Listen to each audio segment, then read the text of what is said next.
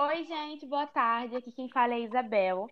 E no podcast de hoje a gente vai falar um pouco sobre o realismo, a escola literária realismo, suas características e como ela está muito presente na nosso, nossa atualidade, né, no nosso dia a dia. Bom, o realismo ele veio se opor ao romantismo e ele começou na França, né? E quando a gente fala de, de realismo, a gente pensa logo na primeira obra que foi Madame Bovary, que fala muito sobre traição, né? Um, um tema que está muito presente. O realismo. Sim. O que está nos dias atuais, com vários famosos, né? Tretas por aí. Tipo é, a Luísa Sonza, né? E o Whindersson. Nossa, demais.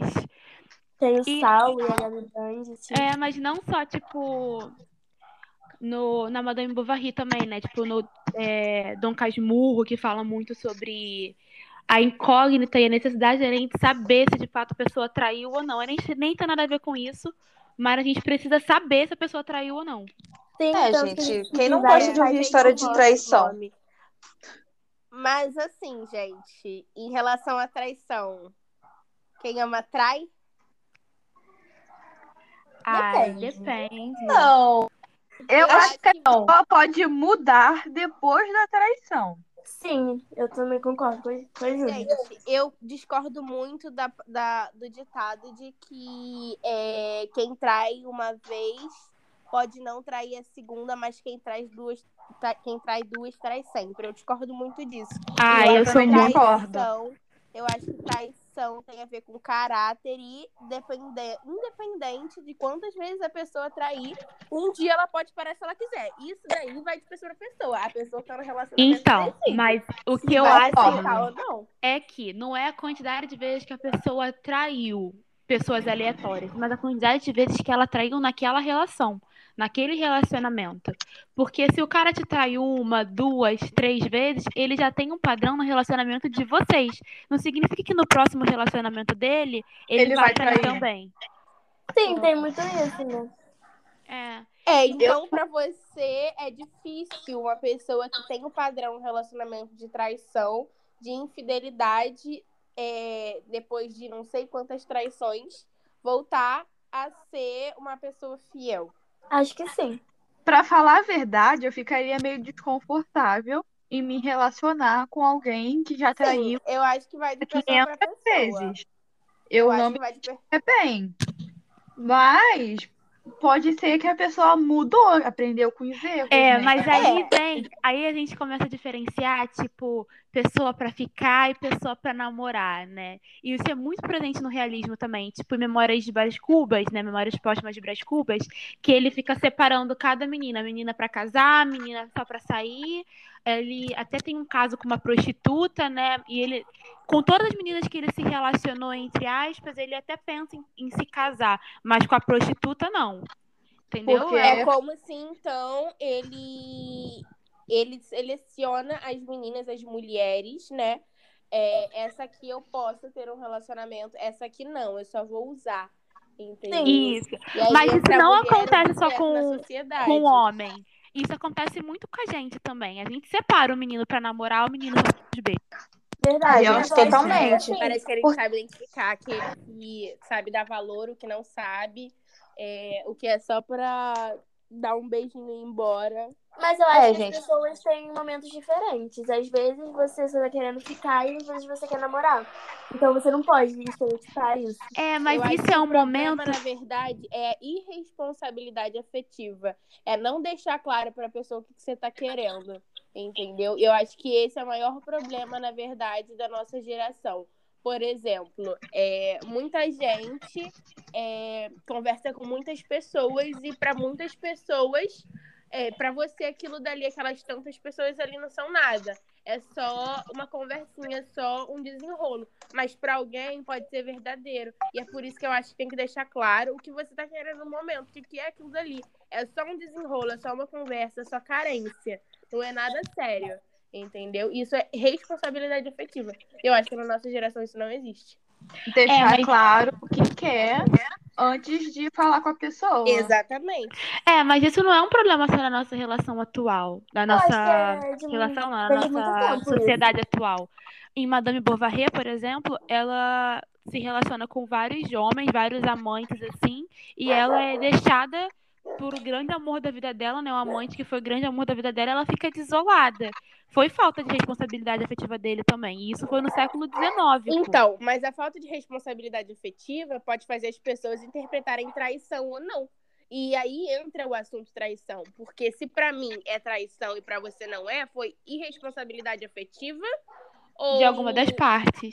É, ou foi ou não, entendeu? Ou deixou claro e a pessoa que se iludiu sozinha, ou foi Isso, responsabilidade tem muita gente que se Então, ilude sozinha também.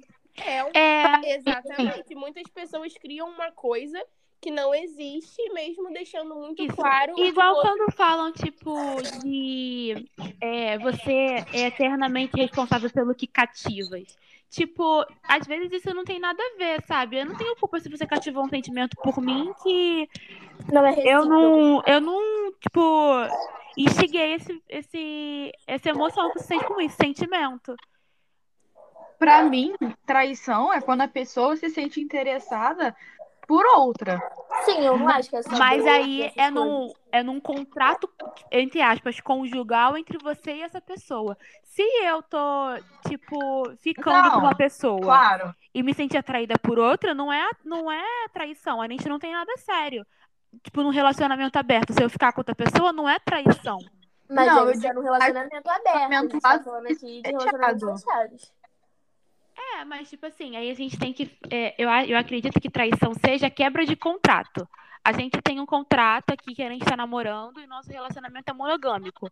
Então, você ficar com outras pessoas ou até mesmo pensar em ter uma relação afetiva com outra pessoa é uma forma de traição pra mim.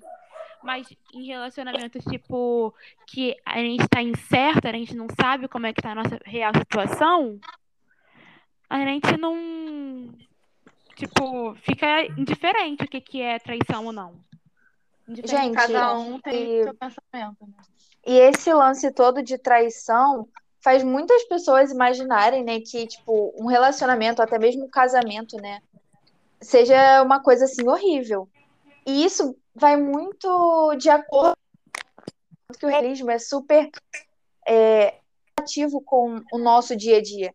Porque a gente, a gente não, né, mas as pessoas, no geral, têm essa visão de que você vai entrar no relacionamento, você vai ser cor na beça e esse tipo de coisa. Mas aí eu acho da insegurança É, dela. fazer uma análise geral, por exemplo. É, tipo, uma pessoa que teve um relacionamento abusivo, com muita traição, levar isso a sério como se, tipo assim, óbvio que o medo existe, entendeu? De você entrar, talvez, em outro relacionamento. Mas isso aí vai de pessoa pra pessoa, entendeu? Tipo assim, pessoas que dão um tempo sozinha pra ficarem sozinhas e tem pessoas que saem de relacionamentos abusivos, traições, entendeu? De muita traição, de muita coisa ruim. E E aí entra em outro achando que vai acontecer a mesma coisa e, tipo assim, coloca um prazo naquele Isso é relacionamento pra dar trauma, certo. né? O mesmo É, mas isso aí- Isso aí é numa, numa, tipo, numa visão pessoal nossa, né? Mas uma visão mais realista mesmo, ele mostra que, tipo assim, o casamento vai dar merda. Independente da coisa. Sim, não Que é, é- de flores. Isso é o oposto do romantismo, né? Sim, É, que pois é. é. uma coisa muito bonita. Isso, a gente é. idealiza coisas que, tipo, não vai acontecer, entendeu? Você tá achando que você vai casar, ter uma família feliz com cercado branco, mas o seu marido vai ser insuportável, vai ser um folgado, ele não vai, tipo, te satisfazer em tudo que você quer e você vai ter que procurar fora de casa, entendeu? Sim. Vem aí a tal da traição. É. Ah, gente, o resumo disso aqui, né? Uma terapia falta, entendeu? Mas, exatamente. Mas também tem o lance de, tipo assim, a gente casa achando que é- vai ser uma coisa e no final é outra Eu e acho que com medo de se expectativa separar. existe. A expectativa não pode deixar de existir. Eu acho que a gente Isso é um cria muita fato. Só que a gente tem que expectativa nas entender- pessoas que a gente se A gente, relaciona. tem que, a gente tem que entender que a vida é uma surpresa pra tudo. E não tem como a gente viver de sonhos somente. A gente tem que viver também. Não adianta só achar que vai ser isso, vai ser aquilo, porque pode dar tudo errado ou pode não ser como você gostaria que fosse. Então vamos encerrar aqui. É, o assunto. Muito bom, muito bom. Belas É. palavras, Beatriz. Adorei. Então vamos encerrar aqui o assunto com a colaboração desse podcast. Ana Luísa Pogian, Beatriz Nascimento, Júlia Deodato, na edição também, Júlia e Isabel Maia.